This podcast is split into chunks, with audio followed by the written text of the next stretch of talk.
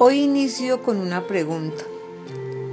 ¿Qué actitud tomamos cuando nos hemos equivocado? Y bueno, es que no hay vergüenza en, en equivocarnos, pero sí si fallamos en corregir nuestros errores. Y a ver, equivocarse a nadie le gusta, pero reconocer que hemos fallado, eso sí que cuesta. Pedir perdón, eso sí que habla de nuestra madurez como seres humanos.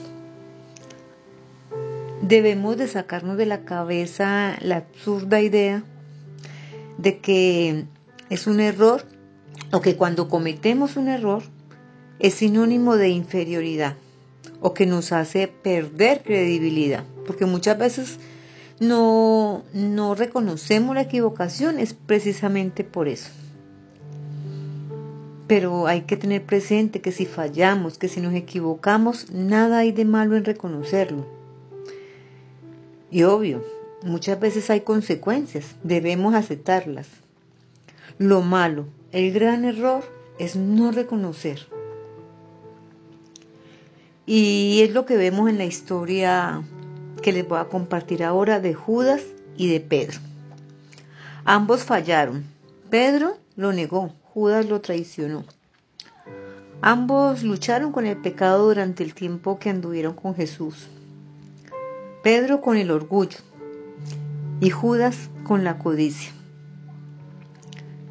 También podemos ver que ambos fueron testigos de milagros, ambos recibieron enseñanza del mismo Maestro. Dos hombres, dos historias, dos traiciones, dos resultados diferentes. Pedro entiende que el Evangelio se trata de nuevas oportunidades para el que falla. Entendió que, qué es la gracia. Y entendió muy bien que no es por obras, es por el gran amor de Dios para con cada uno de nosotros. Pero si analizamos bien, el mayor pecado de Judas no fue entregar a Jesús, porque es lo que normalmente pensamos. Ah, esa fue la gran equivocación, el gran pecado de Judas fue entregar a Jesús. Leamos Marcos 3 del 13 al 19 y, y, y después de analizarlo vemos que fue uno de los doce discípulos. No, no lo excluyen en ningún momento. Por lo tanto, fue uno de los que recibió poder y autoridad para predicar y para expulsar demonios, para sanar enfermos. Tenía el mismo potencial que tenían los otros discípulos. Pero la pregunta es, entonces, ¿qué pasó? ¿Por qué él terminó tan mal? Y la respuesta la leemos en Juan 13.2. Dice que el diablo ya había incitado a Judas Iscariote para que traicionara a Jesús. O sea, Judas se dejó influenciar por Satanás. Permitió que su corazón y su mente se llenara de pasiones tóxicas. No puso en práctica lo aprendido de Jesús a pesar de haber caminado con él. Pudo haber contestado, escrito está, quítate delante de mí, Satanás. No. Ese fue el gran primer error de Judas, permitir que Satanás entrara en su corazón.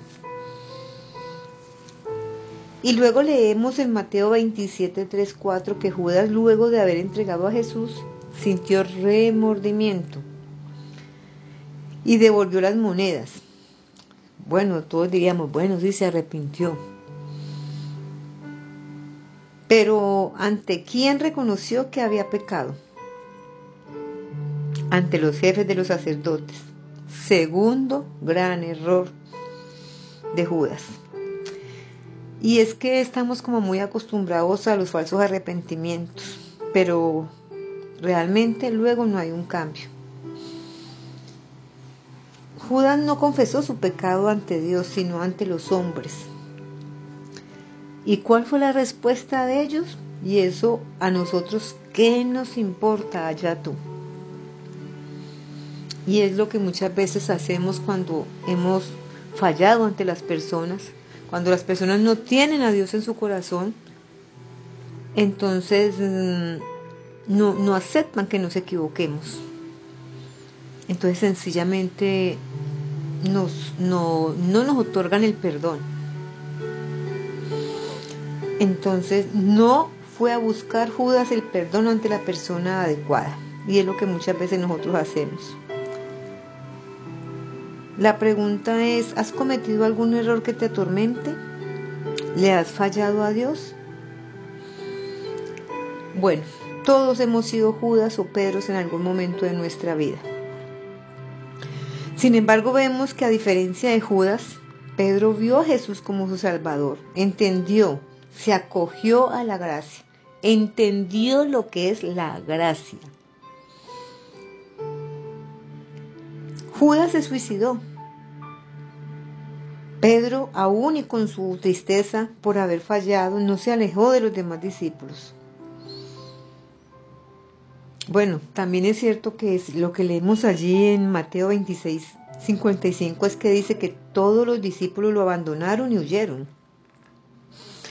O sea que entendieron muy bien que ninguno podía señalar al otro, que es lo que nosotros muchas veces hacemos. Nos olvidamos que nosotros fallamos y comenzamos a señalar y a no dar el perdón. Quizá por eso, porque cada uno de los discípulos comprendió su imperfección, no comenzaron a señalarse o a juzgarse los unos a los otros. Con todo y sus dudas, permanecieron esperando al que justifica. Sabía muy bien quién era el que justificaba.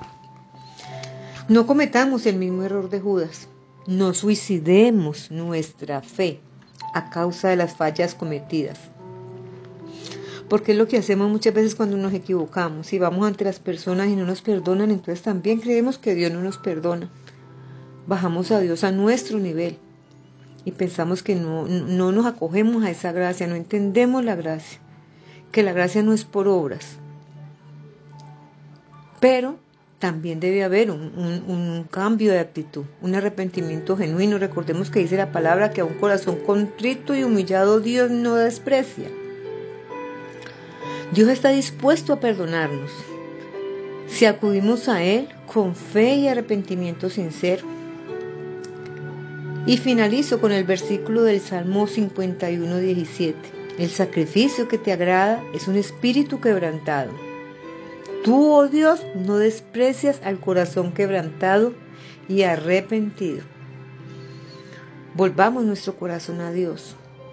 Si hemos fallado, vamos primero ante Él y oremos para que a la persona a la que le hemos fallado también nos otorgue su perdón y pidamos perdón también, porque nosotros muchas veces hemos fallado o nos han fallado y nosotros no otorgamos el perdón. Bendiciones, les habló Mer por siempre.